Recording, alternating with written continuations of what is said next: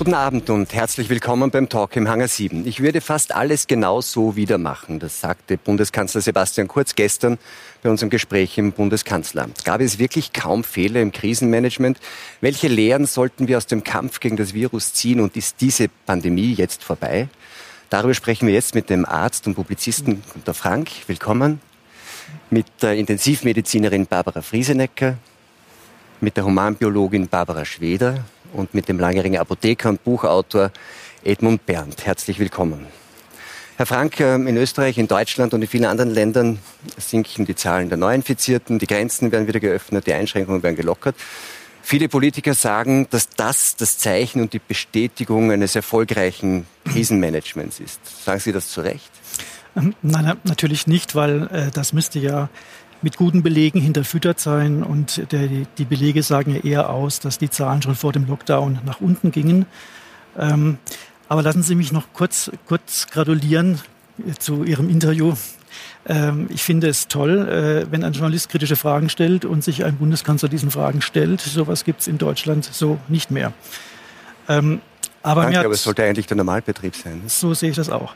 Ähm, was mir in dem Interview wirklich noch, noch mal ganz, ganz deutlich klar geworden ist, ich glaube, sämtliche Regierungen in Europa wissen nicht, wie man ein Fakten, ein evidenzbelegtes Risikomanagement macht. Also eine Analyse macht von Nutzen und Schaden im Vorfeld, um dann zu entscheiden, was die beste Maßnahme ist. Ganz offensichtlich ist das in keinem Land passiert, in Deutschland ganz Woran sicher nicht. merkt man, dass das nicht passiert ist? Ich gebe Ihnen ein Beispiel. Ich bin in Gremien drin, die sich um diese Belege kümmert ähm, veranstalte auch solche Symposien und bin in einem E-Mail-Verteiler von ganz hervorragenden Fachexperten.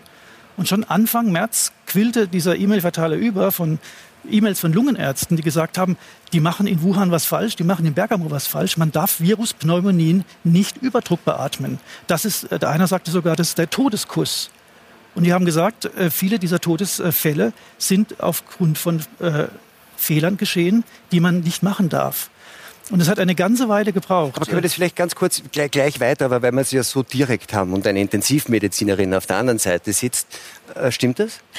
Dem kann ich mich absolut überhaupt nicht anschließen. Also ich bin Oberärztin auf einer großen chirurgischen Intensivstation der Klasse 3. Das ist die höchst invasivste Station, äh, die möglich ist. Wir fahren alle Maschinen dieser Welt, wir können alle Techniken und es ist überhaupt nicht möglich, eine schwerst kranke Lunge, pneumonische Lunge ohne Druck zu beatmen. Damit würde ja. die Lunge bläschen kollabieren, damit würde man die Lunge zerstören, genauso wenn man mit zu viel Druck beatmet. Das mhm. heißt, die Kunst ist es, den richtigen Druck zu wählen, eine Lunge zu beatmen. Und wie wir wissen, ist in der Lunge das Problem, dass gerade das Covid-Virus, und das machen andere Viren nicht, zu einer Thrombosierung der kleinsten Gefäße der Mikrozirkulation führt. Und durch diese Thrombosierung muss man diese Patientinnen frühzeitig mit Heparin behandeln. Das hat man vorher noch gewusst. Das weiß man erst, seit man in der Pathologie diese Lungen auch obduziert hat. Und es ist nicht möglich, schwerkranke Patientinnen, die man Bauch lagern muss, ohne Druck zu beatmen. Das geht leider überhaupt nicht. Hängt auch von der Körperform, der Körpergröße ab. Also dem würde man absolut nicht anschließen. Nee, ich habe mich, glaube ich, nicht richtig verstanden. Äh, wenn die Patienten dann so krank sind, dass sie quasi auch nicht mehr äh, vital sind und dergleichen, auf jeden Fall. Aber man hat das ja schon vorher gemacht. Das ist, das ist ja dokumentiert also alles. zu früh sozusagen. Viel zu früh. Äh, das haben die äh, zum Beispiel der Verband der pneumologischen Kliniken sehr schön vorgemacht und es hat sich dann auch durchgesetzt, dass man eben die meisten der Covid-Erkrankten eben selbst mit einer ganz schlechten Sauerstoffsättigung mit einer normalen, also einer besonderen Haube Sauerstoff beatmet und eben nicht intubiert und nicht narkotisiert. Und es würde, hat ja auch bedeutet, dass man diese Intensivbetten eigentlich gar nicht so brauchte. Und es hat sich dann letztlich auch zu Herrn Spahn herumgesprochen, der dann angerufen hat und dann gefragt hat, was machen wir jetzt mit den ganzen bestellten ähm, Beatmungsmaschinen. Also ich will damit nur sagen. Aber das heißt ja, was Sie sagen heißt also, dass, dass, dass ein Teil der Toten sozusagen auch auf einer Falschbehandlung beruht? Oder? Das ist jetzt eine interessante Diskussion, die geführt wird und teilweise finde ich auch schon in die Richtung äh, eigentlich auch schon ziemlich gute Belege gibt. Was ich aber eigentlich sagen wollte ist, äh, aber heißt man hat, auch, dass das gar nicht so gefährlich war? Doch, natürlich. Aber ist, was ich sagen wollte ist, dass man offensichtlich in diesen Lockdown reingegangen ist, ohne wirklich äh, interdisziplinär mit den richtigen Fachleuten, die sich auch nur zu ihrem Thema äußern. Also ein Virologe hat mit Epidemiologie nichts zu tun ähm, herausfiltert. Ein Virologe hat auch mit Intensivmedizin nichts zu tun. Ein Pneumologe schon. Ein Pneumologe auch nicht wirklich. Also Intensivmedizin ist Intensivmedizin und das ist etwas sehr Spezielles. Und der, wenn Sie jetzt sagen, es gibt ganz klare Grenzen, ab wann man Patientinnen intubieren muss, auch gebe Ihnen recht, dass primär die Compliance der Lunge am Anfang einer Infektion nicht schlecht ist bei Covid. Mhm. Die Compliance ist im Vergleich zu anderen Pneumonien eher hoch. Die Compliance gibt, ist ein Maß für die Dehnbarkeit der Lunge. Da haben Sie recht, wenn man eine noch dehnbare Lunge mit zu viel Druck beatmet, macht man die zu früh kaputt. Frau Kollegin, Angemessen hm. zu therapieren ist die Wahl, die man wählen muss. Und wir haben zum Beispiel bei uns auf der Station immer die Schwerstkranken aus ganz Tirol und auch aus Südtirol und wir bekommen die Lungen, die schon so zu sind, dass man sie dann mit Druck beatmen muss. Richtig. Und es ist ganz wichtig, zum richtigen Zeitpunkt das Richtige zu tun, das ist immer dass man die, die, ja. richtige, genau. Exakt. Also wir müssen schauen, das, das ist eine sehr spezielle Diskussion. Was ich nur sagen also wir will, können ja auch keinen intensivmedizinischen Fachkurs hier Was ich nur sagen will, man hat, man, das ist ganz offensichtlich und dieses berühmte ähm, äh, Corona-Papier aus dem Innenministerium hat es ja auch gezeigt, es ist ganz offensichtlich keine interdisziplinäre hochwertige und gut moderierte Risikoanalyse gemacht worden. Und das Argument das dafür war, die Zeit war nicht da. Man musste schnell was tun und konnte jetzt nicht sagen, jetzt tun wir mal ein paar Wochen diskutieren mit allen Fachleuten und dann machen wir was. Das Argument war, das war so, also auch durch die Bilder aus Italien, das war einfach so neu und so schnell, man musste schnell agieren. Das hätte man aber nicht müssen, sagen Sie? Ja, also bitteschön. Ich meine, die Zeit, ich meine, äh, dann mache ich halt Nachtschichten und Wochenendschichten. Also äh, man kann starten. Und äh, ich frage mich heute noch auch, äh, wenn ich, also ich habe direkt auch Frau Merkel gefragt, weil sie in einer Bundestagsdebatte äh, Anfrage eben gesagt hat, dass sie dieses Papier, wo ich ihm mitgeholfen habe zu erstellen, ähm, dass sie ein besseres hat. Ich, ich, wir erfahren es nicht. Wir erfahren es nicht, auf welcher Grundlage, auf welchen Studien, auf welchen Fakten und Basen die Maßnahmen äh, die Maßnahmen Was war denn Ihrer Ansicht nach der schwerste Fehler, der gemacht wurde? Der schwerste Fehler ist der, der jetzt übrigens auch in Schweden erkannt worden ist. Man hätte konsequent, man wusste von Anfang an, was die Risikogruppe ist, diese Risikogruppe also konsequent, professionell schützen müssen. Da hätte man etwas Geld in die Hand nehmen müssen. Und das war früh klar. Das haben, ja, haben viele Leute schon gesagt, Anfang März. Schleusen an die, äh, an die äh, Pflegeheime ranmachen, ähm, zusätzlich Personal akquirieren, die gut bezahlen, Schulungen dort machen. Dann hätte man die Bevölkerung auch entsprechend äh, ähm, integrieren können mit Aktionen für die, für die älteren Menschen. Mir haben ältere Menschen geschrieben, dass sie das gar nicht diskriminierend finden, sondern dass, ich, dass sie sich quasi fast schon als Helden fühlen, wenn sie das machen würden, dass sie einfach in dieser Zeit sich etwas aus dem Leben zurücknehmen, aus dem öffentlichen Leben, freiwillig vielleicht sogar auch Hotelbetten anbietet für äh, mhm. Risikopatienten. Mhm. Hätte man das gemacht, hätte man den Shutdown überhaupt nicht gebraucht. Herr Bernd, Sie, also das kann man glaube ich so sagen, äh, mit Ihrem Alter sind Sie, gelten Sie als Risikopatient. Nicht? Das ist richtig. Ähm, auch wenn Sie gesund sind und auch gesund ausschauen. Ähm, was haben Sie, haben Sie Angst gehabt? Was haben Sie getan zu Ihrem Schutz? Hätten Sie auch gesagt, dass eigentlich, so wie es der Herr Franker andeutet, das Wichtigste gewesen wäre, die Risikogruppen zu schützen, vor allem dort, wo viele aus dieser Gruppe zusammen sind, Altenheime, Pflegeeinrichtungen, ähm, und, und, und nicht einen generellen Shutdown hätte machen müssen? Man kann natürlich über den generellen Shutdown sinnieren, wie man will. Dahinter steckt natürlich die Sache, dass ich etwas tun muss, um die unmittelbare Verbreitungsgeschwindigkeit und die Durchseuchung, so wie es in Italien passiert ist, verhindern musste. Dass man sich da zu einem Lockdown entschlossen hat, ist eine andere Frage. Aber offenbar war es nicht so schlecht und nicht so falsch, weil sonst würden wir nicht dort stehen, wo wir heute stehen. Die Zahlen, die zur Verfügung stehen und das allgemeine Bild, das man von anderen Ländern gewinnen hat können, war, dass die Maßnahme äh, im Prinzip die richtige war. Natürlich kann ich jetzt hinten auch mit den Erfahrungen jetzt sagen, na ja, dort war es vielleicht besser gewesen und das hätte man so machen sollen und das hätte man so machen können. Das ist logisch, wenn ich, wenn eine Sache aber, abgeschlossen ist. Aber die Frage, die am Anfang gestanden ist, wie verhindere ich die Kontakte, dass sich die Leute gegenseitig anstecken? Und da muss ich sagen, zu Beginn der Krise Viele haben das überhaupt nicht verstanden. Da haben sie gesagt, sie sollen sich nicht so nähern und sie gehen auf den Wochenmarkt und sie, sie drängeln sich speziell die Gefährdeten in meinem Alter so wie bisher hintereinander hin. Oder der, der, der Musikverein von irgendeinem oberösterreichischen Ort fährt singen und steckt da prompt, ich glaube, 13 Leute an, weil ein, ein, ein, einer hat das ausgestreut. Nicht? Also die, die, die, die Sie halten den Lockdown deshalb für richtig und sind auch davon überzeugt, dass es diese Maßnahmen waren, die zur Eindämmung des Infektionsgeschehens geführt haben. so es jetzt aussieht, schon. Vielleicht ist man, wenn das Ganze überstanden ist, noch schlauer geworden und kann sagen, in dieser Art und Weise müssen wir das nicht machen, aber irgendwie müssen sie es fertigbringen, dass die Leute zueinander die entsprechenden Abstände einhalten, weil das ist fix, wenn sie nicht einander zu nahe kommen und nicht in geschlossenen Räumen sich gegenseitig anstecken, dann äh, bleibt die Erkrankung sozusagen stecken. Aber dann hatte also, das war ja so eine Diskussion, ob man nicht mit zu viel Angst operiert hat, dass in dieser berühmten ersten Sitzung dieses äh, Expertenbeirats in der Taskforce im Gesundheitsministerium, dass der Bundeskanzler dort gesagt hat, wir müssen dafür sorgen, dass die Leute Angst haben, weil sonst machen sie es nicht, das, was sie machen sollen. Das ist so eine Frage, nicht kann man auf die Eigenverantwortung der Menschen zählen oder muss man ihnen eigentlich alles genau vorschreiben, weil selber kapieren sie es nicht? Grob gesagt. Wie soll ein, ein, ein durchschnittlich begabter Mensch, der sich nie mit Infektionen beschäftigt hat, wie soll der in Fleisch und Blut überkriegen, was er tun darf und was er nicht tun darf? Das geht so nicht. Also muss man es vorschreiben. Sie werden es vorschreiben müssen, aber natürlich ist es im Detail dann immer sehr gierig, weil Sie finden den gerade auf diesem Sektor, äh, wenn jemand um 11 Uhr alleine in einem Gastgarten sitzt, kann er niemanden anstecken. Aber vorschreiben haben Sie müssen, dass um 23 Uhr Schluss ist. Mhm. Interessant. Frau Schweder, es war ja, das Angstthema war ein großes Thema. Würden Sie denken, dass in dieser ganzen ersten Phase, also auch mit dem Lockdown und dann irgendwie auch darüber hinaus, ähm, zu viel Angst, vielleicht sogar etwas Hysterie-ähnliches da irgendwie verbreitet worden ist? Ich finde, es war ein sozialpsychologisch sehr interessantes Experiment, ein das man hier mit der Menschheit, mit der ganzen Welt gemacht hat teilweise. Ähm, äh, es sollte ja auch das System geschützt werden und nicht wirklich die alten Menschen. Und ich habe das Gefühl, dass die alten Menschen das auch gar nicht wollen. Die wollen nicht geschützt werden. Und die wollen vor allem nicht die Jugend in die Geiselhaft nehmen. Die wollen hinausgehen, die wollen was erleben. Man will ja auch nicht ultimativ sein Leben jetzt verlängern. Wie alt wollen wir noch werden? Wollen wir 150 werden? Also wenn jetzt jemand 80 ist und ein wertvolles, erfülltes Leben gehabt hat, der möchte sich nicht einsperren. Der will die Enkelkinder sehen. Der will Teil der Familie sein. Der möchte sich nicht zurückziehen.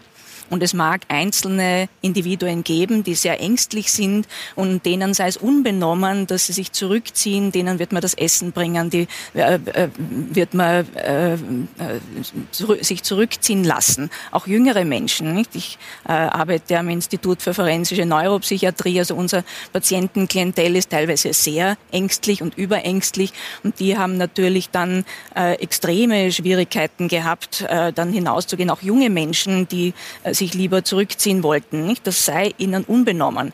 Aber dass man die Jugend da in die Geiselhaft der Alten nimmt und die Alten jetzt sozusagen als die Buhmänner hinstellt, ihr seid dann schuld, äh, wenn die Kinder stecken die, die, die Großeltern an. Also viele Leute haben das nicht verstanden und haben sich auch aus diesem, diesem System mhm. ausgeklingt. Ich weiß von äh, Jungfamilien, die mit einem Kind alleine zu Hause gesessen sind, die sich mit anderen zusammengeschlossen haben, gesagt haben, die Kinder können miteinander spielen spielen. Wir sehen zwar niemanden anderen, aber die Kinder spielen miteinander. Und alte Leute, die sich nicht nehmen haben lassen, auf die Enkelkinder zu schauen. Jetzt gibt es natürlich den Einwand gegen diese Position, dass man sagt, viele Alte wollen das gar nicht, die möchten das, die gehen das Risiko ein, weil ihnen wichtiger ist, ein selbstbestimmtes, freies Leben zu führen. Das Gegenargument ist, dass man sagt, aber wenn sie sich anstecken, wenn sie hospitalisierungspflichtig genau. werden, wenn sie in Intensivstation kommen, dann wollen sie dort ja trotzdem behandelt werden und sagen quasi nehmen ja trotzdem dieses Bett in der Intensivstation in Anspruch. Nicht? Das ist genau der Punkt und da würde ich jetzt gern einhaken. Wenn wir eine Pandemie dieses Ausmaßes haben und ich mache seit 20 Jahren Intensivmedizin, ich habe sowas überhaupt noch nie erlebt, dann muss man, glaube ich, zunächst anfangen, diese Dinge zu regulieren, weil man das Gefühl hat, dass man sonst in eine Situation gerät, wie wir sie überall in den Nachbarländern gesehen haben, wo man zu spät reagiert hat oder gar nicht reagiert hat. Äh, man hat dann sehr, sehr viele tote Menschen. Das ist schon richtig, dass im Endeffekt die Gruppe der 80 bis 90-Jährigen diejenigen sind, die am meisten verstorben sind. Es ist aber so, dass die Gruppe der 20 bis 50-Jährigen diejenigen sind, die die höchste Krankheitszahl haben. Diese jungen Menschen, die krank geworden sind, sind sehr, sehr schwer krank gewesen, sind zum Teil zwischen zwei und vier Wochen auf den Intensivstationen gelegen, haben unter Umständen Spätfolgen dieser Erkrankung, äh, mit denen sie dann umgehen müssen. Und es ist auch ein Problem dessen, wenn wir in diese Überlastung kommen auf den Intensivstationen, die Gott sei Dank in Österreich aufgrund dieses Lockdowns nicht stattgefunden hat, dann haben wir das Problem, dass wir auch alle anderen Patientinnen dann nicht mehr gut versorgen können, weil dann sind die Intensivstationen voll mit Patientinnen, die alle Covid haben und wenn der normale Unfall kommt, kann der nicht mehr versorgt werden.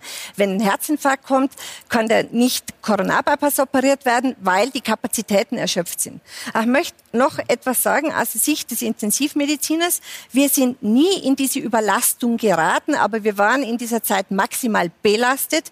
Wir haben die, Arbeitsbedingungen, aber die wir gehabt haben, waren speziell in Innsbruck. Alle, alle, alle anderen Intensivstationen in Österreich waren irgendwie im, an dem Tag, wo sie am höchsten belegt waren, knapp über 20 Prozent. Das hat, das hat damit überhaupt nichts zu tun, wie belegt diese Stationen waren. Wir haben unter Arbeitsbedingungen arbeiten müssen, die diese Arbeit, die auf der Intensivstation schon unter Normalbedingungen sehr schwer ist, in voller Maskierung. Man kann nicht aufs Klo gehen, man geht in einer Schicht von zwölf Stunden zweimal aufs Klo, man kann nichts trinken gehen. Das Ausziehen der Schutzkleidung ist maximal gefährlich. Es ist eine Situation, wo man in dieser Schutzkleidung bei der körperlich anstrengenden Arbeit schwitzt. Unsere Pflegepersonen haben Großartiges geleistet. Wir haben zum Teil unser Personal Personal auf die anderen Stationen ausgeliehen, die Intensivstationen niedrigeren Grades waren und die diese Expertise nicht gehabt haben, um mit Herz-Lungen-Maschinen umzugehen, mit Nierenwäschegeräten umzugehen, mhm. Patientinnen Bauch zu lagern. Da bräuchte sie höchste Expertise. Wir sind alle Experten. Wir sind gewohnt, mit Stress umzugehen. Wir können das bis zum gewissen Grad auch tolerieren. Aber wir waren in dieser Zeit, und da spreche ich auch für meine Kollegen aus Österreich, ich bin österreichweit vernetzt über unsere ethische Arbeitsgemeinschaft, die ich auch leite. Und es waren sehr viele Stationen, Situationen so, dass die, es mega anstrengend war für alle, die dort gearbeitet haben und dass wir sehr froh waren, dass wir nicht in das gekippt ist in diese Überlastung. Ich glaube, dass Ihnen ja niemand Ihre Meriten absprechen möchte. Und mhm. gerade in Zeiten wie diesen sind, glaube ich, alle sehr beeindruckt von der Arbeit, die Sie und Ihre Kolleginnen geleistet haben. Aber Sie haben was sehr Wichtiges angesprochen, dass nämlich sehr viele andere Patienten, äh, Krebskranke, ähm, Patienten zum Beispiel auch äh, solche Spitalsbetten bräuchten. Und die haben sich vielfach nicht getraut, zu Untersuchungen zu gehen. Ich habe im eigenen Verwandtenkreis eine Person, die an einem bösartigen Mundbodenkarzinom erkrankt ist und äh, wo keine Anschlussbestrahlung äh, gemacht worden ist oder Chemotherapie, die dringend geraten war in so einem Fall, äh, weil man Angst hatte vor einer Corona-Ansteckung. Das ja. war ja auch das, was in dem Papier, äh, bei dessen Erstellung mhm. Sie, glaube ich, mitgewirkt haben, ein wesentlicher Punkt war, dass man gesagt hat, ähm, dass die Kollateralschäden total mhm. überschätzt mhm. wurden, auch nicht abgeschätzt wurden mhm. vorhinein, wie Sie es mhm. gesagt haben. Aber das ist halt schwierig, weil, weil, weil da gibt es wenig Zahlen dazu. Ja. Naja, darf ich zu Ihnen noch was sagen, kurz vorher? Also auch definitiv großen Respekt. Und es war bestimmt äh, sehr schwierig gewesen in dieser ganzen Montur und ungewohnt. Aber es ist doch wohl so, dass es offensichtlich diese Hotspots einfach gab, aber die sich nicht ausgebreitet haben. Und äh, das ist inzwischen wirklich auch schon eigentlich Allgemeinwissen, dass die äh, Ausbreitungszahlen vor dem Lockdown schon zurückgegangen sind. Also das ist kein Argument äh, jetzt für den ich Lockdown. Ich möchte es gleich weiter diskutieren, aber weil Sie gerade gesagt haben, es ist gut belegt mit den Zahlen. Wir haben auch Zahlen genau dazu vorbereitet. Vielleicht schauen wir uns die kurz an. Aktuell sind knapp über 300 Menschen in Österreich mit dem Coronavirus infiziert und ihre Anzahl geht kontinuierlich zurück. Daran haben auch die Lockerungen der vergangenen Wochen nichts geändert. Laut einer aktuellen Studie der AGES fiel der Reproduktionswert auch nach der Öffnung von Schulen und der Gastronomie. Das heißt, am 27. Mai steckte ein Corona-Infizierter durchschnittlich 0,9 andere Personen an. Genauso viele wie am 5. April, also während des Lockdowns. Dieser Wert sank außerdem bereits vor Inkrafttreten des Notbetriebs, und zwar durch das Verbot von größeren Events, die in ganz Europa für die sprunghafte Verbreitung des Virus verantwortlich waren. Hätte statt des generellen Lockdowns möglicherweise das Verbot dieser Superspreader-Veranstaltungen gereicht? Diese Frage möchte ich Ihnen gleich weiterreichen, ja. Frau Friesenecker. Die Zahlen ja. legen das ja nahe. Nein, die Zahlen legen gar nichts nahe. Wenn man das aus wissenschaftlicher Sicht betrachtet, und ich bin auch Wissenschaftlerin, habe sehr lange Grundlagenforschung gemacht, dann sind wir mit unseren Zahlen derzeit ein Hauch besser als Kartenlegen.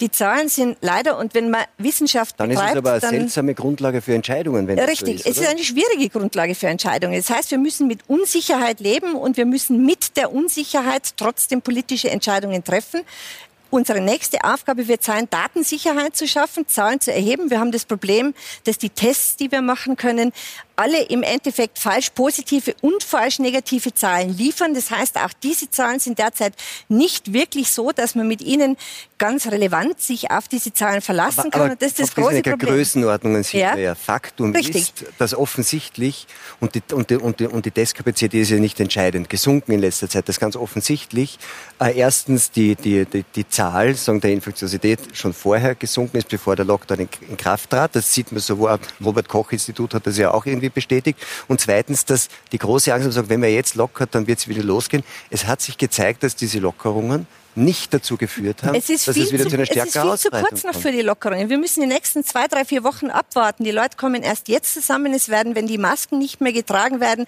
Aerosole in der Luft stehen in schlecht gelüfteten Räumen. Es ist die Ansteckungsgefahr durchaus gegeben, wenn wir irgendwo Menschen haben, die noch unerkannt krank sind, ein Spezifikum dieses Virus, dass zwei bis drei Tage bevor sich der Mensch krank fühlt, er bereits Viren ausscheidet. Das macht die Erkrankung relativ gefährlich, weil er sich noch unter Menschen begibt, weil er nicht weiß, dass er krank werden wird. Und das ist die Situation, ist die schwer zu kontrollieren ist. Sie haben eine andere. Ja, man muss doch mal ähm, das Gesamtbedrohungspotenzial sehen. Sie haben natürlich jetzt viel abbekommen in Innsbruck, keine Frage. In Heidelberg äh, war sehr viel Leerstand und Kurzarbeit teilweise in den Kliniken. Also ähm, die Gesamtbedrohung äh, war eigentlich von Anfang an klar, dass es nicht diese Killerseuche werden wird, sondern die Risikogruppen waren klar definiert. Jüngere erkranken schwer, aber sterben höchst selten daran. Nicht ähm, höchst selten, seltener. Also ja, die also, Zahlen, die man, Sie, glaube ich, so sieht, zeigen sehr. Wissen Sie, wenn, wenn wir in allen Ländern am Ende des Jahres die Todesursachenstatistik haben, dann wird Covid bei weitem nicht die vorderen Plätze belegen. Und dann fragt sich doch die Verhältnismäßigkeit. Und ich glaube, das ist das entscheidende Wort, Verhältnismäßigkeit. Und äh, wenn man jetzt eben sieht, was für Schäden dadurch entstanden sind, welche Patienten nicht behandelt worden sind, von wirtschaftlichen Schäden will ich gar nicht reden, dann frage ich mich schon, ob diese Verhältnismäßigkeit klug und kompetenzgesteuert eben erstellt worden ist. Und das bezweifle ich. Ich, ich will gar nicht äh, jemand verurteilen, der auf äh, Druck der Öffentlichkeit aus zu diesen Bildern, die wir gesehen haben, diese überfüllten Intensivabteilungen, die Berichte von verzweifelten Ärzten, auch Ärzten und, und Pflegepersonal, die gestorben sind. Wenn dann ein Politiker sagt, ich muss jetzt was tun, ja, sonst verreisen die mich und ich habe auch irgendwie ein schlechtes Gefühl, wenn ich nichts tue. Ja, man hat ja auch Vielleicht das, die Verpflichtung auf der vorsichtigen Seite ja, zu bleiben. das kann man auch nachvollziehen. Aber ich muss dann wirklich äh, Nachtschichten einlegen, um mir irgendein Bild zu machen, wie ist die Risikoanalyse. Und die wäre, wenn man es gut gemacht hätte, sehr eindeutig irgendwann negativ ausgefallen, sodass man sagt, wir müssen das wieder aufmachen. Aber wir haben doch gar nicht und, die Daten, um eine Risikoanalyse zu machen. Doch, da waren schon Nein? genügend Daten da. Wir hatten, wir hatten die, äh, die Letalität von der äh, Diamond Princess. Wir hatten die äh, Überlegungen von Ioannidis, der mit der beste Epidemiologe, Epidemiologe der Welt Welt ist. Es war einfach zu keiner Zeit wirklich dieses Bedrohungspotenzial. Aber Dazu, Frank, dazu da, möchte, da möchte ich jetzt kurz eingreifen, weil wir sind ja sehr viel in der Vergangenheit. Und das, das Bedrohungspotenzial wird von vielen, auch ernsthaften Wissenschaftlern und Wissenschaftlerinnen, wie zum Beispiel von Frau Friesenecker, noch immer gesehen. Zum Beispiel hat sie gerade gesagt, das fand ich interessant, es wird jetzt dann wieder gefährlicher, wenn die Maskenpflicht aufgehoben wird. Ist das so? Das ist doch verrückt. Wollen wir jetzt jeden Tag durchgeben, wie viele Krankenhauskeime gemessen werden, wie viele Leute reiten gehen? Reiten ist ein sehr gefährlicher Sport. Also wir, Sport, müssen, ja. wir müssen von dieser Angst runter. Und äh, wir haben eben am Anfang um die Leute vielleicht auch zu disziplinieren, weil man es ihnen nicht zugetraut hat, dass sie diszipliniert äh, selbstständig handeln, eine massive Angstkampagne gefahren, auch in den Medien. Wir haben Zahlen den Leuten täglich über Funk Was und Fernsehen. notwendig war, aber jetzt aber, muss man auch wirklich sagen, wie aber diszipliniert hat, die Menschen sind. Ja, aber man hat, man hat einfach die Zahlen ohne Kontext gebracht. Mhm. Und ich hätte, ich kann doch jeden Tag kann ich in Deutschland eine Schlagzeile produzieren. Heute wieder 2.500 Menschen gestorben. Ich glaub, strickt dass, jeder. Ich glaube, dass Menschen mit Zahlen wenig anfangen. Ja, eben. Und ich, da muss ich ihnen einen Kontext bieten. Und wenn ich dann zum Beispiel, muss ich sagen, wenn ich so und so viel Covid-Tote habe, wie viel habe ich sonst normalerweise an Atemwegsinfekten? Und dann hat, hätte sich das ganz schnell relativiert. Aber diese Angst kriegen sie jetzt nicht mehr so schnell weg. Aber ich sage Ihnen als Intensivmedizinerin, dass Covid komplett anders läuft als alles, was wir bisher gesehen haben. Und wenn Sie auf den Intensivstationen arbeiten, ist es nicht vergleichbar. Es ist nicht vergleichbar mit Influenza. Wir haben nie diese Überflutung mit diesem Massenanfall von kranken Menschen gehabt, die wir in allen Ländern gesehen ja. haben, die zu spät Containment gemacht haben oder gar keins gemacht haben. Schweden hat nach dem United Kingdom, die haben die meisten Toten und Frankreich und Italien die meisten Toten auf 100.000 Einwohner. Das ist ziemlich in die Hosen gegangen. Man nein, muss dazu nein, sagen, das ist, die Frau Kollegin die jetzt einfach kriegt, das stimmt einfach nicht. Die meisten Toten hatten Belgien, Schweden ist im Mittelfeld. Schweiz hat zum Beispiel so viel wie Schweden. Das ist jetzt einfach nicht wahr. Schweden hat mehr Tote als USA auf 100.000 Einwohner bezogen. Ganz sicher ist das ja, aber wahr, ist, aber sie, sie so ist bei, bei, weitem nicht führend. Auch die USA ist nicht führend in der. In überhaupt, USA ist überhaupt nicht führend. Eben. Es ist England, Frankreich und Italien führend. Belgien auch. Und Belgien, ja. ja, egal, dann nehmen wir Belgien mit dazu. Das macht ja keinen Unterschied. Aber das, aber, das aber Frau Kollegin, an diesen Ländern, die Sie nennen, ist ja, man sagt dann immer Italien, Italien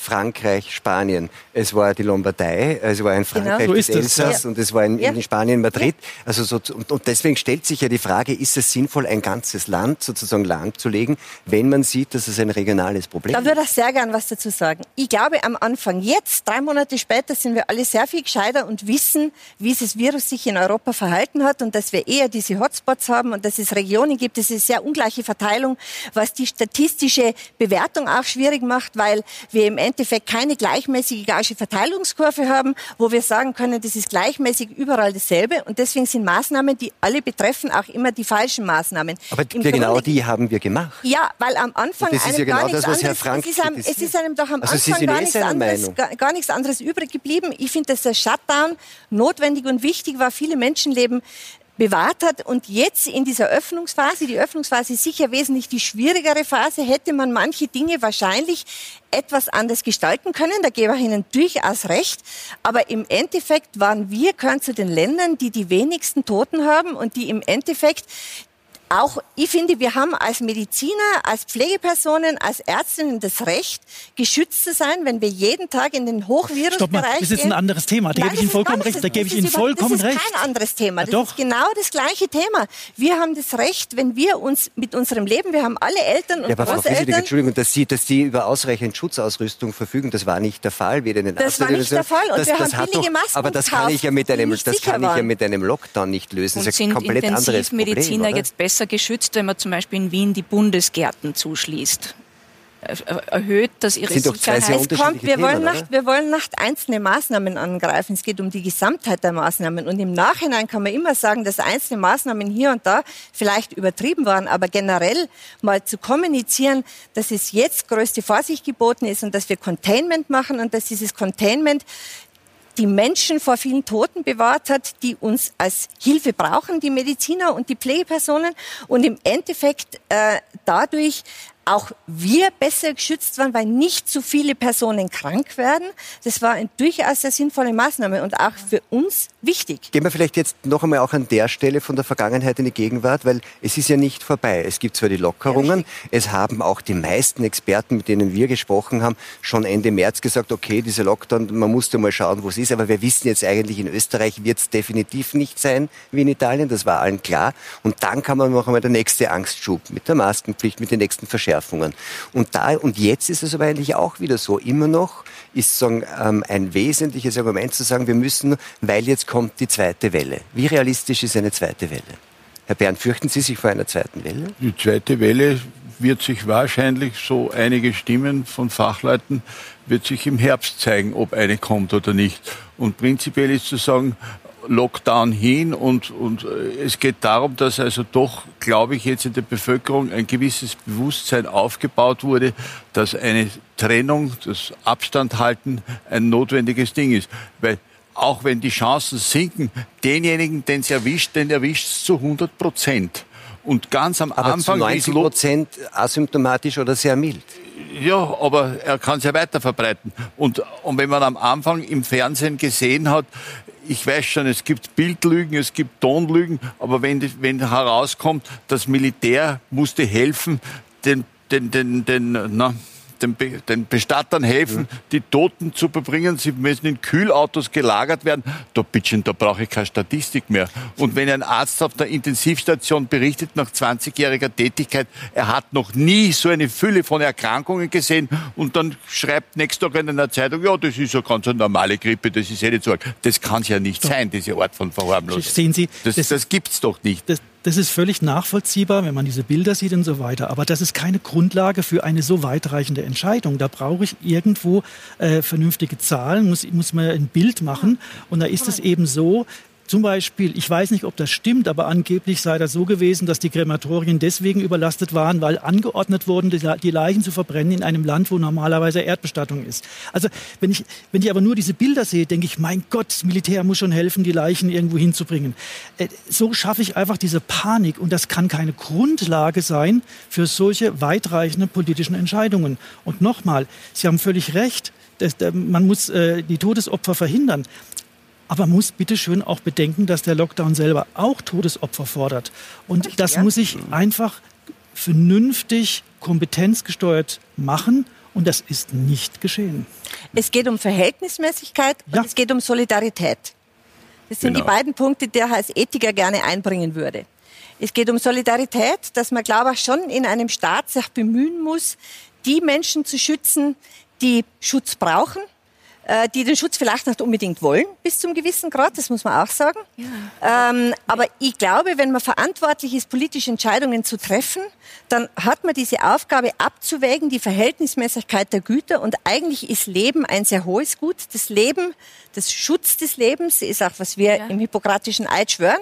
Der Schutz des Lebens ist in der Verfassung verankert, ist etwas, was dann wieder im Widerspruch steht zur Würde des Menschen, zur Selbstbestimmung, zu all diesen Dingen, Aber die angegriffen worden sind Vorgehen.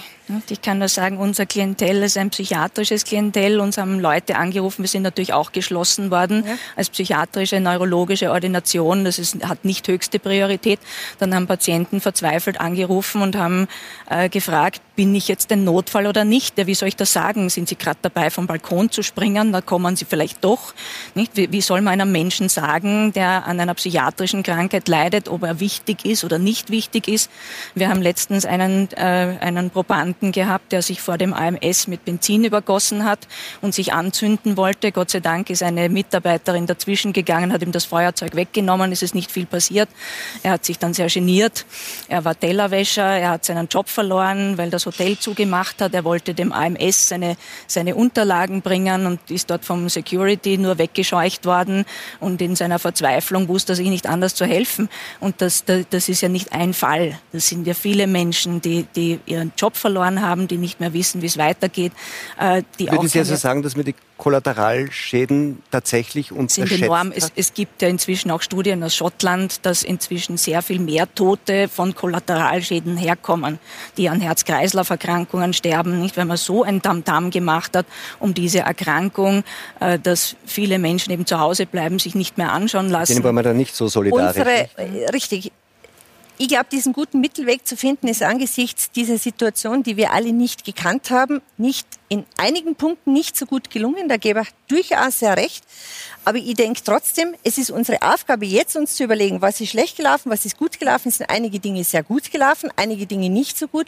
Und das für die eventuelle zweite Welle, für eine andere Pandemie, für einen anderen Massenanfall an erkrankten Personen etwas besser zu organisieren, einen Pandemieplan zu machen. Wir haben von der AG Ethik den, einen triage ja schon längst. Also es gibt ja die Pandemie. Ja, aber der war ja nie ausprobiert. Das war ja jetzt die erste, das erste er lag Mal, halt nur in der Schublade. Richtig, unsere Triage, Gott sei Dank ist unsere Triage-SOP ähm, und auch die Checkliste, die wir gemacht haben, wenn wir mit so vielen Patienten konfrontiert gewesen wären, dass wir keine Beatmungsgeräte und keine Betten mehr gehabt hätten, hätten Ärzte vor Ort entscheiden müssen, wer geht auf die Intensivstation, wer wird palliativmedizinisch behandelt und stirbt. Eine Entscheidung, die alle maximal belastet. Da haben wir vorgesagt. Gott sei Dank ist das in der Schublade geblieben. Aber im Endeffekt, denke ich, muss man im Nachhinein jetzt versuchen, konkret an den Beispielen, und jetzt haben wir es alle durcherlebt, es war ein großes Trial, das gelaufen ist, wo wir alle stark gibt, belastet, aber nicht überlastet waren. Und es gibt und relativ wenig, in dem machen. großen Trial gibt es relativ wenig Bereitschaft, den Error irgendwie auch zu erkennen. Vielleicht schließen wir diese Runde mal kurz ab, indem wir schauen, was eigentlich der hauptverantwortliche Bundeskanzler darüber sagt, ob alles richtig gemacht wurde oder nicht.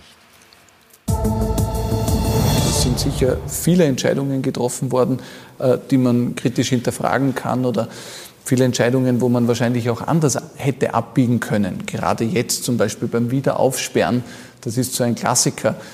Natürlich könnte man das in einer anderen Reihenfolge äh, stattfinden lassen. Wir haben gesagt, zunächst die Geschäfte wieder auf, weil es volkswirtschaftlich am wichtigsten ist. Man hätte auch mit den Schulen beginnen können und die Geschäfte zulassen können. Also es gibt viele Entscheidungen, da kann man so oder so abbiegen. Aber ich glaube, in der großen Frage, wie geht man mit dem Virus um? Wartet man zu? Schaut, was passiert, oder reagiert man rasch und intensiv, um das Schlimmste zu verhindern und um wirtschaftlich auch schneller wieder aus dieser Krise herauszukommen. Da haben wir die richtige Entscheidung äh, getroffen. Also nur bei den Lockerungen sind Fehler gemacht worden, vorher war es richtig. Er kann es ja nicht anders sagen. Also bei dem Schaden, der angerichtet wurde, kann jeder Politiker, muss er seine Politik verteidigen. Er kann nicht einen Fehler zugeben. Ich finde es jetzt nicht so ganz fein, dass er äh, die bei den Schweden gesagt habe, die haben jetzt einen Fehler zugegeben. Ja, die haben einen Fehler zugegeben, den aber alle gemacht haben. Haben wir schon drüber gesprochen.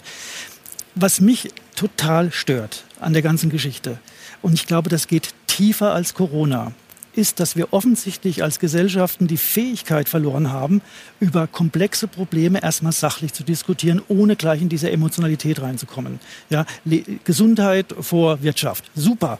Ja, dann kommt die ganze Presse dazu und jeder, der dann irgendwie eine Kritik äußert, ist dann quasi ein Corona-Leugner oder Aluhut oder was auch immer. Bei uns hat das, man gesagt Lebensgefährder. Ja, genau. Und das macht unsere Gesellschaft schwach. Es ist doch gerade das Merkmal einer Demokratie, dass wir eine offene Debatte führen. Aber das ging ja so weit. Ich meine, gut, das ist jetzt wieder politisch. Als der Lockdown beschlossen war, war es quasi den Universitätsmitarbeitern kaum mehr möglich, Kritik zu äußern. Warum? Zum Beispiel die Universität Heidelberg führt gerade Verhandlungen mit dem Land Baden-Württemberg über einen Zuschuss von 200 Millionen wegen der Verdienstausfälle. Da kann sich eine Universität nicht leisten, dass dann ein Mitarbeiter kommt und die Sache kritisiert. Also das sind so Dynamiken, die einfach verhindern, dass wir als Gesellschaft solche komplexen Probleme wirklich sachlich ausdiskutieren. Und das hat ja eine Vorgeschichte. Das ist ja bei Klima ähnlich, bei, der, bei Migration ähnlich, dass wir zu schnell in diese Moralisierung reinkommen, die, einen, äh, die eine beschlossene Geschichte dann einfach nicht mehr änderbar macht. Vielleicht reden wir noch kurz darüber, was man anders machen kann, Frau Schweder. Das ist ja nicht die erste Viruspandemie, die die Menschheit erlebt hat. Ähm, und es wird mit ganz großer Sicherheit auch nicht die letzte sein. Ist das Problem, das Herr Frank äh, andeutet, dass wir irgendwie als Gesellschaft irgendwie nicht resilient oder irgendwie auch nicht kommunikativ genug sind, um einfach mit solchen Dingen zu leben? Ich glaube, wir sind sogar besonders kommunikativ. Nicht? In den sozialen Medien, die Leute tauschen sich aus. Und ich Aber muss auch sagen, die Disziplin war ja außerordentlich hoch. Natürlich wird das emotionalisiert, weil es geht ja um die Existenz der Leute. Es ist ja nicht jeder Staatsangestellter, dessen Gehalt weitergelaufen ist. Die meisten von uns haben kleine Geschäfte oder sind angestellt in kleineren Betrieben. Äh, ich bin selbst drastisch reduziert worden. Jetzt ist das Gott sei Dank wieder angelaufen, weil wir eben viele Aufträge vom Gericht kriegen. Wenn das Gericht zugeschlossen ist, kriegt das Institut für forensische Neuropsychiatrie keine Aufträge. Das heißt, auch ich war selber davon betroffen. Meine Tochter möchte heuer heiraten, äh, mein Sohn äh, hat heuer maturiert und meine Mutter ist im Pflegeheim. Also meine Familie ist extrem betroffen und all meine Freunde und Verwandten und Bekannten ebenso. Jetzt reden wir ja natürlich, oder reden Sie, haben Sie gerade geredet in erster Linie von den wirtschaftlichen Auswirkungen des Lockdowns. Aber jetzt auch noch, wenn man zurückgeht, sagen, auf den Umgang einer Gesellschaft, wenn man das überhaupt so sagen kann mit dem Virus. Jetzt, wenn man sagt, als Anthropologin sind Sie irgendwie vertraut mit dem menschlichen Sozialverhalten, wenn man so will, als Ganzes. Es wurde ja betont, und Frau Frieseneck hat es auch schon angesprochen, von der Regierung, wir müssen jetzt alle solidarisch zusammenstehen, wir müssen die Schwachen und Alten schützen und dafür wird das Land stillgelegt. Da steckt ja ein tiefes ethisches Problem natürlich ja, drinnen. Das, nicht? das sind dann die Lebensgefährder gemacht, ne? und die anderen sind die Lebensschützer. Wie, wie ist das eine Situation, die gesund ist für eine Gesellschaft? Nicht auf, die, nicht auf Dauer. Ich glaube, es war unbedingt notwendig, zunächst einmal mit dieser Methode zu arbeiten, damit allen Leuten klar wird. Aber inzwischen hat es auch der Dümmste verstanden, dass man eine Maske aufsetzen soll, um andere zu schützen, nicht um sich selber zu schützen, sondern um andere zu schützen. Es ist ja auch psychologisch, nicht? Wenn ich in einen Raum hineingehe und ich trage eine Maske, dann demonstriere ich, ich behalte das für mich und ich versprühe meine Aerosole nicht auf euch. Und die Leute haben das verstanden. Ich bin U-Bahn-Fahrer in der U1. Wir haben so einen Tumult jetzt gehabt in den letzten Tagen. Die Leute sind so derartig diszipliniert und bemühen sich wirklich Abstand zu halten. Äh, also ich, ich muss sagen, ein, ein, ganz dickes Lob an die Menschen und meiner Meinung nach ist das auch der Grund, äh, warum die Infektionszahlen so zurückgehen, weil die Menschen extrem diszipliniert sind. Wo immer sie hingehen, sie denken daran, sie kommen mit Masken, sie desinfizieren sich sofort und, und halten zusammen und halten Abstand Abstand äh, und, und, und versuchen wirklich diese Maßnahmen mitzutragen. Also definitiv, die Leute wollen solidarisch sein, gibt es überhaupt keinen Zweifel. Wir werden in ein paar Jahren mehr darüber wissen, was wirklich war. Meiner Meinung nach äh, ist der Verlauf dieser Infektion so wie eigentlich immer äh, in, der in der Winterzeit in Europa die Infektion verläuft. Ja, das äh, gibt Vergleichszahlen verschiedenster Länder, die kommen eigentlich alle immer auf 40 Tage anfluten und danach abklingen. Aber heißt das, Sie sagen, das ist jetzt eh vorbei? Meiner Meinung nach, keiner kann jetzt sagen, er hat die hundertprozentige Wahrheit. Sie, Sie, sind schon bereit, mir zu widersprechen. Schaut ganz äh, aus, ja. Ich finde, wir haben genügend Evidenz davon auszugehen, dass die äh, Infektion vorbei ist. Ich sehe auch kein Problem, wenn, wenn die Leute sich anstecken. Wir haben schon das Problem der falsch positiven Fälle genannt. Also es ist eigentlich, die ganze Testerei ist jetzt vollkommener Unsinn, dieser Massentesterei, weil wir, wir, wir testen nur noch heiße Luft.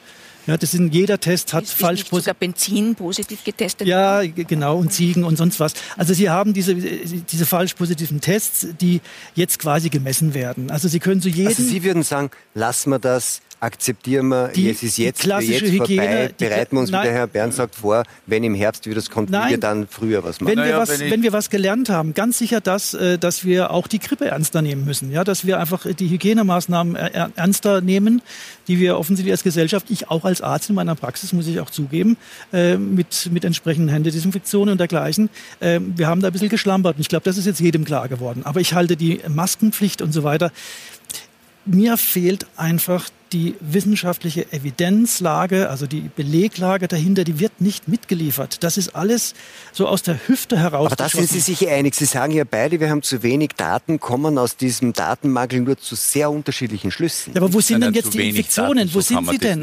Wir haben, wir, haben, wir haben bei weitem nicht Daten wie normalerweise, üblicherweise. Und ich bin Wissenschaftlerin, ich habe selber viel publiziert in guten Journals. Und es ist der Prozess, ein gutes Paper zu schreiben, dauert bei uns, wenn man Grundlagenwissenschaft in der Medizin macht, mein Jahr bis eineinhalb Jahre, mein längstes Paper fünf Jahre, bis es im Endeffekt dann akzeptiert worden ist im PNAS. Das ist eine ausgesprochen gute amerikanische Zeitschrift. Das heißt, wir haben die Krankheit jetzt seit drei Jahren, äh, seit drei Monaten im Shutdown. Wir kennen sie vielleicht seit sechs Monaten, sagen wir mal, gut gerechnet. Und das ist eine sehr, sehr kurze Zeit, um wirklich gute Daten zu haben. Und wir wissen, dass der Kollege Drosten zum Beispiel auch präliminäre Daten veröffentlicht, die noch nicht durch den Peer-Review-Prozess gegangen sind. Das heißt, die Daten kommen, damit man Anstoß gibt zum Nachdenken, was die Ursache sein könnte. Es gibt unterschiedliche Theorien. Es gibt jetzt auch die Theorie der Kreuzreaktivität mit anderen Coronaviren, die zum Beispiel diese Immunlage, warum werden viele alte Menschen im Altersheim nicht krank, obwohl sie Antigen positiv sind alle das harmlosen Coronaviren von früher. Richtig, ganz genau. Das, ist, das sind die neueren Daten aus La Jolla und auch aus Berlin, aus der Charité, die diese Daten jetzt bringen. Ich glaube, wir fangen erst ganz langsam an zu verstehen. Auch bei den Kindern ist die Frage, warum werden Kinder offensichtlich weniger schwer krank? Wenn sie aber krank sind, werden sie die Viren verbreiten. Auch das sind präliminäre Daten, für die der Kollege sehr angegriffen worden ist. Da kann man aber alles wir sind, jetzt, wir sind jetzt wieder sehr im wissenschaftlichen Diskurs. Was Sie beide sagen ist, wir haben also es werden politische Entscheidungen auf einer Mangel genau. Datenbasis Weil wir getroffen. die nicht haben, die guten genau. Daten. Genau. Und jetzt hat man aber zwei Möglichkeiten. Jetzt kann man sagen, wir, wir machen einmal alles zu, bis wir irgendwas wissen. Nein, das, das ist halt, das werden wir nicht noch einmal aushalten, Nein. fürchte ich nicht. Nein, das ist auch noch sinnvoll. Das ist auch noch sinnvoll, weil wir jetzt besser wissen, dass wir es doch eher mit diesem Herdgeschehen zu tun haben, dass die Verteilung statistisch nicht gleichmäßig ist, sondern das hat sich und, aber und in gleich, Deutschland, in Deutschland, diese, angedeutet, in Deutschland so gibt es ja diese äh, doch deutliche Überwachung, dass man sagt, mehr als 50 Neuerkrankte pro Tag pro 100.000 Einwohner pro Gebiet, das man sich anschaut. Dort muss man dann intensiver wieder in Restriktionsmaßnahmen gehen. Aber die kriegen Sie doch immer mit den falsch positiven Tests, diese 50. Nein, was, schauen Sie, Nein, aber das, lassen, lassen, lassen, Sie uns über das entscheidende Wort sprechen. Das haben Sie auch schon gesagt. Verhältnismäßigkeit. Ja, genau. Es genau. geht um die Verhältnismäßigkeit. Und diese Erkrankung hat nicht die Power, uns als Gesellschaft so zu bedrohen, wie es, wie es gesagt Doch, wurde. Doch, hat sie schon. Nein, hat sie nicht. Das hat sie es gibt so viele andere Erkrankungen, die noch viel mehr uns bedrohen. Ja. Es gibt so viele Alltagsverhaltensweisen, die uns so viel mehr bedrohen. Vor allem gibt es so viel mehr als nur Erkrankungen. Ja, so ist es. mit der Kunst, wir brauchen Musik, wir, wir, wir müssen Sport, jetzt mal, wir müssen aus diesem Modus jetzt mal raus. Und ich habe irgendwie, also für mich gibt, hat die ganze Geschichte ja, aber drei wir Phasen. Ja eh raus. Wir sind ja immer bei Nein, es wird ja immer noch Angst geschürt und so weiter und so fort. Darf, darf, ich, darf ich an dem Punkt die Kinder in den Schulen, man sagt denen immer noch nicht, ob sie nach den großen Ferien normalen Unterricht haben.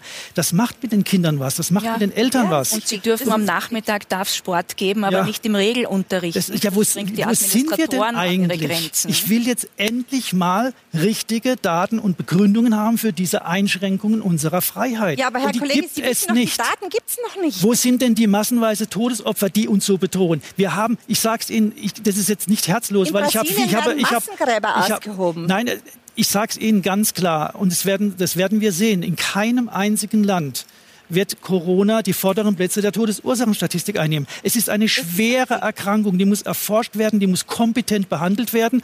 Wir müssen die Hygieneregeln einhalten, wir müssen die Risikogruppen ein Auge werfen. Aber jetzt ist bitte mal gut. Und Nein, Massentourismus das ist, das sehr absolut ja, das sogar ja nach Corona hat die komplett andere Verlaufsform als Grippe. Grippe wandert übers Jahr dahin, hat seinen Peak, dann geht es wieder weg, dann kommt es wieder. Corona macht uns das Problem, dass es sehr schnell in eine exponentielle Verlaufsform übergeht in der Zahl der Neuerkrankungen. Und das ist das, was uns dann alle killt, was das Gesundheitssystem Wo sind denn Ihre exponentiellen Ver äh, Verläufe jetzt nach, in Europa? Schauen Sie nach Italien, schauen Sie nach ja. Frankreich, schauen Sie in die Wo USA. sind Sie denn jetzt? Sie, Sie waren in diesen 40 Tagen. Wo sind Sie denn jetzt? Wo ist in einem Land eine exponentielle äh, Hervorschießen dieser schweren Erkrankungsfälle? Wo? In Brasilien zum Nicht, Beispiel. Da ist es später angekommen. In Europa. Wo? In Europa sind wir ja schon dabei. Wir sind lockern. durch. Ja, ich gebe Ihnen durch. Aber wir machen weit. Der Herr Söder sagt, wir werden nicht zur Normalität zurückkehren, bis es keinen Impfstoff gibt. Ja, mein Gott, das ist die Leute in Panik versetzen. Das macht die Seele krank. Schauen wir müssen jetzt, jetzt da raus. Wir müssen da jetzt wirklich raus. Zum Thema Impfstoff. Für die Influenza gibt es einen Impfstoff, der immer ein Jahr nachhängt mit all diesen Dingen, die man dazu besprechen könnte. Im Grunde aber, sagen wir, der zumindest die Schwere der Erkrankung abschwächt, wenn man an Influenza erkrankt. Durchimpfungsrate 8 wir haben, wir haben zwei, wir haben genau, darauf wollte ich zu sprechen kommen. Wir haben zwei Wochen bevor der Corona-Shutdown war, eine 20-jährige Patientin bei uns auf der Intensivstation an einer Influenza B Pneumonie verloren, die an der Herz-Lungen-Maschine gelegen ist, die nicht zu retten war. Influenza ist eine hoch, hoch gefährliche Erkrankung, an der viele Menschen sterben, wo jetzt derzeit sind wir mit den Corona-Toten ein bisschen über den Zahlen auch von den, den, äh, noch, noch, auch noch, den Herztod durch Influenza, richtig, genau. Richtig, genau. Also Influenza ist nicht zu unterschätzen. Wir haben die Möglichkeit zu impfen und es lassen sich in Österreich 10 Prozent der Leute impfen. Man könnte deutlich besser mit dieser Erkrankung umgehen, wenn die Impfrate höher wäre, weil wir dann nicht so viele schwere Erkrankungen Sind hätten, Sie für eine nicht so Verpflichtung? viele Tote. Ich bin bis zu einem gewissen Grad und ich finde, als Wissenschaftlerin muss man die Dinge ein bisschen differenziert sehen. Man muss schauen, es geht um den Schutz auch der anderen. Bei Masern zum Beispiel es war eine, es war, es war eine relativ einfache Frage, Frau ja, Sind Sie für die Impfpflicht der Einfache Fragen lassen sich manchmal trotzdem nicht einfach beantworten. Aber meistens schon. Nein, nein oft nach in der Wissenschaft, oft nicht. Ich bin im also Grunde, keine wissenschaftliche wenn nach. Ja oder Nein antworten muss, muss ich sagen, ja, wäre für eine Impfpflicht, weil ich glaube, dass es um den Schutz und um Solidarität geht und die Impfnebenwirkungen wesentlich weniger sind als die Erkrankung, die man durch gewisse... Ja, und da sage ich, das darf auf gar keinen Fall sein. Die Würde das auch für Corona gelten, wenn es, wie manche glauben, relativ bald einen Impfstoff gibt? Ich bezweifle, dass es den Impfstoff bald geben wird, weil wir haben jetzt bereits ein genetisch verändertes Virus in Chiling, wo wir nicht wirklich ähm, wissen, was dieses Virus in diese Richtung gedreht hat. Es ist beim Influenza-Virus ja auch so, dass sich das genetisch immer wieder verändert.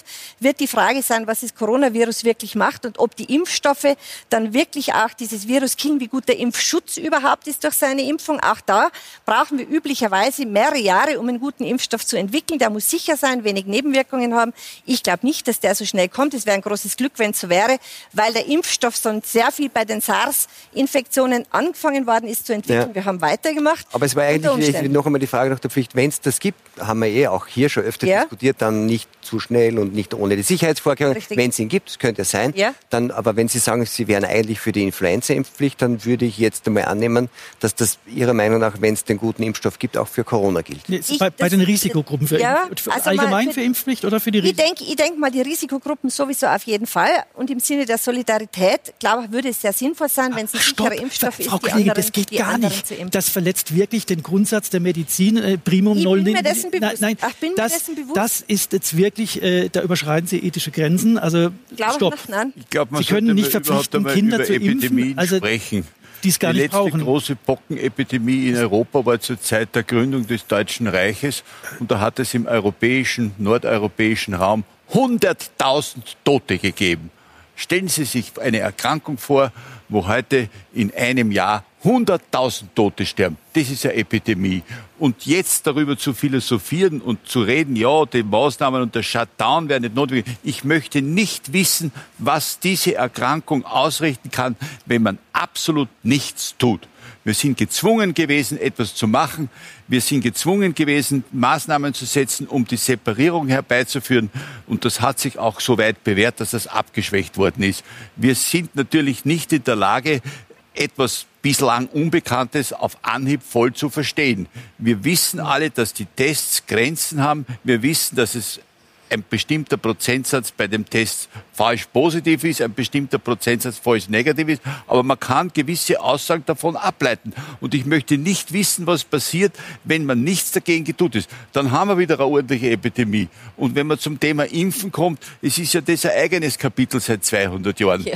Die Masernepidemien treffen in den Waldorfschulen aus und der Herr Steiner, seine Ideen, das kam und das ist günstig etc., wird noch immer weiter verbreitet. Die könnten schon seit zehn Jahren ausgerottet sein, die Masern.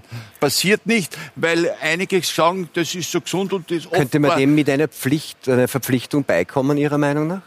In Amerika haben sie es fast geschafft, nur wird es importiert, weil also kein Schulerhalter Kinder nimmt, die nicht geimpft sind. Und in den Spitälern bei uns, wenn irgendeiner von, von, von dem Personal die Masern kriegt, das ist eine, das ist eine also, Horrorvision für ein Spital, also, wenn das der Fall ist. vermischen wir wirklich verschiedene Dinge. Ich darf nun mal kurz an die Schweinegrippe erinnern, wo es in Deutschland dann die Impfung eingeführt wurde und die Impfung war definitiv gefährlicher als die Schweinegrippe. Das, das war, war, war ein deutsches Problem. Und übrigens, ich möchte es nur kurz sagen, der Herr Drosten, Jahr 2010, als die Schweinegrippe schon längst durch war, als bekannt war, dass dieser Impfstoff in Deutschland gefährlich ist, hat er, hat er vor der zweiten Welle gewarnt und zum Impfen aufgerufen. Das, man kann Fehler machen, verstehen Sie? Man kann Fehler machen. Nur wenn ich dann aber ernst genommen werden will als Experte, dann gebe ich die Fehler zu, erkläre, warum ich zu der Fehleinschätzung gekommen bin und dann vertraue ich dem wieder. Aber das hat er eben nicht gemacht. Und das, das Robert-Koch-Institut übrigens war bei der Schweinegrippe, hat auch kein gutes Bild abgegeben. Also, jetzt vermischen wir viele Dinge miteinander, tut mir leid.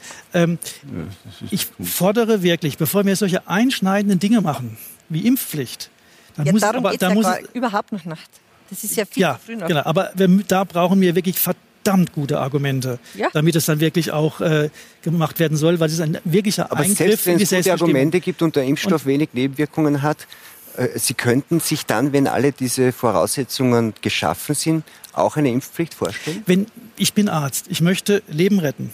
Und wenn es klar ist, dass es deutlich mehr Leben rettet als gefährdet, müssen wir darüber diskutieren. Ja. Trotzdem muss man es dem Patienten selbst überlassen. Ja. Der Patient muss das entscheiden. Wenn ich äh, an einer äh, malignen Krebserkrankung leide, darf ich mich bitte auch dafür entscheiden, mich nicht behandeln zu lassen. Ja.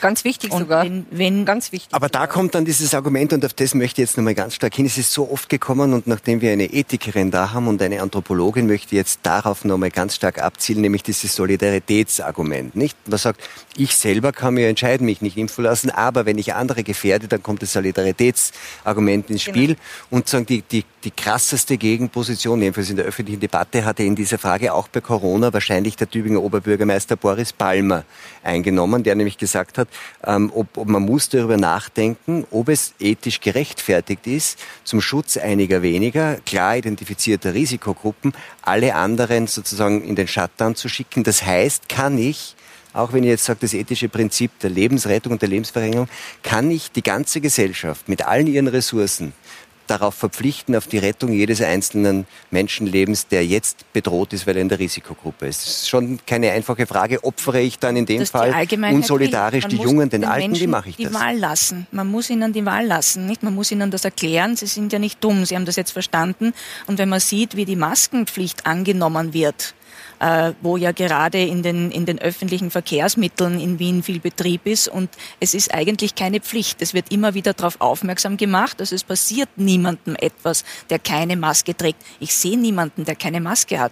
Das wird angenommen, weil die Menschen verstehen, dass sie die anderen schützen und sie wollen das. Aber verstehen die jungen Menschen, verstehen die, äh, und ist es auch nachvollziehbar und ist auch gut argumentierbar, das war meine Frage, dass alle in die Pflicht genommen werden aus Solidarität, nämlich in dem Fall eine Art Zwangssolidarität. Und das ist ja die Frage, äh, ist Solidarität und Zwang nicht schon mal ein, Wider ein Widerspruch? unterwegs in den öffentlichen Verkehrsmitteln und es ist sehr lustig zu sehen, wie selbstverständlich die diese neuen Sachen äh, äh, also der, der, der Ghetto-Gruß ist zum Beispiel schon längst ersetzt durch einen Fußgruß und dann tut man sich mit dem Ellbogen und man sieht, die, die, die haben sich wirklich darauf eingestellt. Also für die Jungen, die sind ja viel flexibler als wir. Hm? Die, die, die machen das äh, ganz selbstverständlich. Also Sie haben nicht den Eindruck, dass man auf eine gewisse Weise die sagen quasi die, die, die Jungen jetzt geopfert hat, der Solidarität mit den Alten, zum Beispiel auch durch diesen Lockdown? Man hat sie geopfert, aber ich glaube, es war zu kurz, um die wirklich zu irritieren. Also wenn ich mich mir, wenn ich mir vorstelle, ich wäre in der Lage gewesen, so wochenlang nicht in die Schule zu gehen, ich glaube, ich hätte das als Kind nicht sehr schlimm gefunden. Äh, aber es ist immer die Frage, wie lange halte ich das aufrecht? Also als Vater kann ich Ihnen sagen, das, das hat schon seine Grenzen. Also die, wenn Sie Ihre Freunde nicht mehr sehen können, Ihre ihre Aktivitäten nicht mehr machen können. Es ist jetzt, ich habe das Gefühl, so, es ist jetzt langsam so an der Kippe. Ja. Also jetzt ist, ist, ich, ist, ich ist denk, Schluss mit lustig. Ich denke, das denke ich auch. Da gebe ich Ihnen völlig recht. Ich glaube, es ist irgendwann muss man sehen, was hat das alles gebracht. Wir kennen das Virus besser, wir wissen besser damit umzugehen, weil wir besser wissen, was das Virus macht, auch epidemiologisch, auch wenn die Zahlen nach wie vor noch gut sind. Ähm, es war am Anfang, glaube ich, ein Akt der Solidarität und auch eine Aufgabe der Regierung, Maßnahmen zu ergreifen, wo man noch mehr Unsicherheit gehabt hat. Entscheidungen in Unsicherheit treffen ist schwierig, weil da die Datenlage überhaupt nicht vorhanden war, weil das Virus komplett neu war, weil wir alle damit nicht umzugehen wussten. Und das erstmal so zu machen, um alle zu schützen, noch gar nicht so viel gewusst, wen man überhaupt jetzt mehr schützen muss und wer da betroffen ist, war das, glaube ich, mega wichtig. Und wenn ich mir bei uns die Neuerkrankungskurven anschaue, weiß nicht, wo Sie die dort diese Kurve haben, die müssen Sie mal zeigen, ist bei uns am, in, in Mitte März irgendwo der höchste Gipfel dieser Kurve. Und in der Phase hat man im Endeffekt zugemacht. Das geht ja über mehrere Nein, das, Tage. Bis das ist ja die Ansteckung, also das, bis sie sich anstecken und bis sie krank werden. Richtig. Also, die, also haben wir diese Latenzzeit von zwei bis drei Wochen. Deswegen ist der Lockdown, hat er keinen kein, kein Effekt mehr gehabt. Ähm, das mit der Solidarität, der, der Meinung, das, das, das mit der Solidarität ist doch klar. Und junge Menschen wollen sich engagieren. Junge genau. Menschen wollen auch äh, was Sinnvolles tun. Und es, man kann an die appellieren. Das ist völlig richtig. Das hat Herr Palmer aber auch nicht gemeint. Da meinte, glaube ich, was anderes. Aber ähm, es ist aber wichtig, dass man das hinterfüttert und, und den Sinn dann auch belegt. Und wenn man äh, irgendwann feststellen muss, es war eigene Solidarität ins Leere gelaufen ist, dann ist das enttäuschend. Deswegen ist es so wichtig, dass man, wenn man diese Solidarität einfordert, dass man sie gut begründet. Und äh, das fehlte mir einfach. Ich hätte eine Solidarität zum Beispiel fantastisch gefunden, wenn man gesagt hätte, okay, freiwillig, äh, wer von alten Menschen zum Beispiel dann in Quarantäne gehen will, in die, in die leerstehenden Hotels beispielsweise. Jetzt lassen wir uns mal überlegen, was können junge Menschen machen, dass, dass, dass es für die angenehmer ist. Es hat ist. viele Jugendliche gegeben, die sich angeboten haben, ja. Lebensmittel zu besorgen ja. für ältere Menschen, denen das vor die Tür zu stellen. Und das, das ist Die Frage ist ja dann, ja, mit Zwang und Solidarität ist jetzt so die nach der Eigenverantwortung. Und das war ja im Grunde auch so ein bisschen der emotionale in der Öffentlichkeit, der emotionale Kampf der Leute, die irgendwie das schwedische Modell befürwortet haben und derer, die gesagt haben, das ist ganz furchtbar, das ist irgendwie unsolidarisch, da werden jetzt die ganzen Leute sterben. Das war eines der emotionalsten Diskussionsthemen. Und auch darüber habe ich gestern kurz mit dem Bundeskanzler gesprochen. Vielleicht schauen wir uns kurz an, was der zu Schweden sagt. Stellen wir uns mal das schwedische Modell für Österreich vor. Die Schweden dürfen im Moment wahrscheinlich als letztes Land in Europa nicht frei reisen. Wir in Österreich, wir sind ein Tourismusland. Wir hoffen, dass im Sommer die deutschen Gäste wiederkommen, gerade in Salzburg. Und wann werden sie kommen? Natürlich, wenn es bei uns sicher ist. Wären die Infektionszahlen bei uns so hoch wie in Schweden zum Beispiel, dann würde bei uns im Sommer kein einzig deutscher Tourist zu uns kommen. Dann könnte man bei uns im Tourismus das Licht abdrehen. Dann können wir das Licht abdrehen. Also doch alles richtig. Gemacht. Nein, ich meine, dass er das jetzt so sagen muss, ist klar. Er braucht jetzt Argumente für seine Politik. Äh, das wird sicherlich spannend werden im Herbst, ja, wenn der, die Schäden so richtig durchschlagen. Aber er könnte zum Beispiel Schweden ersetzen durch die Schweiz. Und dann hätte er die gleichen Zahlen. Und, Aber äh, es ist ja so, ich meine jetzt ja gar nicht so sehr diesen Wettlauf, den es immer gibt. Und sagt, die haben mehr Tote und das ja. sind weniger Tote, sondern ich möchte wirklich zurückkommen auf dieses Eigenverantwortungsthema, ja. weil das ja gesellschaftlich schon einen Unterschied macht, wahrscheinlich langfristig auch nicht, ob es damit Zwang ist, ob es mit Eigenverantwortung ist. Und dann äh, haben jetzt alle gesagt, jetzt hat ja der Anders Tegnell, der Chefepidemiologe der mhm. Schweden, selber gesagt, wir haben Fehler gemacht, nämlich genau im Schutz der Risikogruppen. Ja. Ähm, das ist so diese Fehlerkultur und zu sagen, was können wir denn in Zukunft genau. besser machen, die, die ist irgendwie bei uns nicht so wahnsinnig ausgeprägt. Naja, wir haben quasi drei Phasen für, äh, in der Corona-Krise gehabt. Das war am Anfang die Ignoranz, ja, das Kleinreden. Äh, es gab noch im Januar eine Anfrage der Europäischen Union an die Mitgliedsländer, wer Unterstützung bei Schutzmaterialien braucht. Keiner hat gesagt, ja. Muss man überlegen. Dann kam die Phase der Panik, die ich kritisiere. Und jetzt kommt die Phase der ähm, ja, Gesichtswahrung. Teilweise koste es, was es wolle. Und da müssen wir jetzt raus. Und das ist eine politische Geschichte, da geht es auch um die Deutungshoheit, äh, da geht es um politisches Überleben. Äh, das hat jetzt alles mit der Krankheit, finde ich, nur noch wenig zu tun. Jetzt ist wieder Politik da. Ja, also ich würde sagen, der Erfolg gibt Ihnen recht. Äh, wir haben wirklich wenig Tote und das medizinische System ist nicht überlastet. Also das, das ist nicht wegzudiskutieren, das haben Sie gut gemacht. Aber die Lockerungen gehen halt zu langsam. Und Frau Friesenecker sagt, Vorsicht, nicht zu schnell. Ja, also ich denke, man muss. Aber darf, darf, ich nur kurz, ja? warum ja? gehen die zu langsam? Die gehen zu langsam, weil äh, es, es, es zum Beispiel mit dem, mit dem Sport in den Schulen. Hm, das in, warum ist es nicht erlaubt, am Vormittag zu turnen, aber sehr wohl am Nachmittag? Hm? Das, das könnte man längst aufmachen. Wenn ich die Kinder hinauslasse, dann lasse ich sie ganz hinaus. Die, die, Kinder sind um die Spielplätze gekreist, nicht? Wenn man Angst gehabt hat vor Infektionen auf, auf den Spielplätzen, nicht? Dann waren sie alle draußen versammelt, nicht? Die Menschen sind um die Parks herumgegangen, haben sich dort gedrängt, wenn man Sorge hatte, sie nicht in die Parks zu lassen. Also das sind Sachen, die einfach viel zu langsam gehen. Da ist ja auch eine Konsistenzfrage, nicht? In den Schulen sind nach wie vor ausgedünnte Klassen, aber in Wien dürfen tausende Menschen demonstrieren ja, das ist alles so ein bisschen widersprüchlich, das finde ich auch. Und ich denke, so gut die Kommunikation am Anfang war, wo man versucht hat, Verständnis für diesen Lockdown zu kriegen, ich finde, dass es gut kommuniziert worden ist. Das haben die Leute gut mitgetragen. Deswegen Finden Sie, dass man mehr um Verständnis geworben so? hat oder mehr Gehorsam eingefordert? Nein, ich glaube, man hat versucht zu erklären und versucht, die Leute dazu zu kriegen, dass sie verstehen, warum man das macht. Das ist mein Eindruck gewesen, äh, wenn ich mir die Sachen so angehört habe. Und was jetzt leider nicht gut funktioniert, ist genau jetzt den Leuten zu erklären. Mir zum Beispiel ist überhaupt, äh, fehlt mir diese Erklärung zu den Aerosolen und zu den Mikrotroplets. Da gibt es mittlerweile im New England Journal und auch im JAMA sehr gute Publikationen. Das sind die besten Journals, in denen man klinische Dinge publizieren kann. Diese Tropfen fliegen bis zu sieben bis acht Meter weit, wenn es die kleineren Tropfen sind. Äh, wenn man im Fitnessstudio jetzt ein Fitnessstudio aufmacht, wo einer tief ausschnauft und der nebenan schnauft tief ein und das Ra der Raum ist schlecht belüftet. Stoßlüften nach einer Stunde geht gar nach dem Innenraum. Man muss für Luftbewegung sagen, gibt es mittlerweile viele andere, auch kleinere Studien, die sich Gedanken machen, wenn einer hinter dem anderen herradelt. Also und alle aber das heißt, Sie sagen, wir machen es zu schnell. Nein, das sage ich nicht. Ich sage, wir machen es nicht richtig. Aber was wäre richtig dann? Richtig wäre, dass man die Leute darauf hinweist, dass sie unter bestimmten Bedingungen, wann ist es wichtig, Masken zu tragen, wo kann er hingehen, wo kann er nicht gehen. Die Abstände von einem Meter in Österreich habe ich überhaupt nie verstanden. Es muss man mindestens 1,5 Meter und mehr Abstand sein, um, äh, um irgendwo geschützt zu sein, wenn man Dinge einschnauft. Man muss die Aerosolbildung und die Mikrotropletbildung erklären. Und wie lange müsste man das jetzt machen? Man müsste den Leuten immer wieder erklären, so wie man es am Anfang Aber nein, ich meine jetzt, wenn der, der, der, der Herr Frank sagt, das Ding ist jetzt mal vorbei. Ja, ich habe jetzt eine ähm, ganz konkrete jetzt, Frage. Ich habe EEG-Patienten, nicht? Ich, ich leite ähm, Gehirnströme ab. Mhm um das für die Zuseher zu erklären. Nicht? Und die Patienten sollten normalerweise während dieser Ableitung für drei Minuten kräftig atmen. Die sogenannte Hyperventilation ist zurzeit verboten, mhm. was ich sehr dramatisch finde, weil bei Epilepsiepatienten gerade bei der Hyperventilation, die eine Provokation des Gehirns darstellt, dann erst diese Spike Waves zu sehen sind. ich denke, Sie müssen FFP3-Masken tragen. Das zeigt, es geht um die individuelle Behandlung dieses Themas. Und Sie können es ja, im EEG-Labor noch gleich machen, wie wenn Sie im Wald spazieren gehen alleine. Das macht einen großen Unterschied. Und ich glaube, wir brauchen, wenn wir im Wald allein spazieren gehen, überhaupt keine Masken. Wenn wir mit entsprechendem Abstand dort reiten gehen, mein Sport ist übrigens Reiten, um auf Ihr Statement am Anfang zurückzugehen, dann stecke ich da auch keinen an und gefährde niemanden.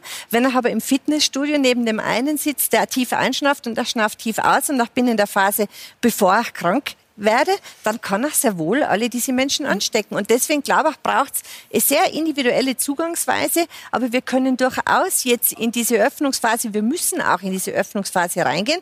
Und wir müssen sehr viel mehr darauf hinweisen, dass sich die Risikogruppen, und ich gehöre selber auch zu einer Risikogruppe, dass diese Risikogruppen, wenn sie sich nicht anstecken wollen, sich die nächste Zeit einfach noch mehr schützen müssen und nicht so offen damit umgehen können wie die Menschen, die jetzt einfach jünger sind und die sagen, ich gehe jedes Risiko ein, kann unter Umständen über Zeit, über welchen Zeitraum sprechen wir ungefähr, wenn wir sagen in nächster Zeit? Also wir haben mal zwei bis vier Wochen, die man abwarten muss, bis dieses Virus wieder auftaucht oder nicht. Also mal einen Monat jetzt dann sehen wir, ob diese Öffnung etwas bewirkt hat, etwas verändert in der Zahl der Neuerkrankungen oder nicht. Wenn jetzt sehr wenig Menschen noch rumlaufen, die Virus verbreiten, dann macht es unter Umständen nichts aus. Wir haben nicht mehr Neuerkrankungen, dann sind wir in einem guten Bereich unterwegs. Ich bin aber weder Kartenleger noch Hellseher, deswegen kann ich Ihnen nicht sagen, was passieren wird.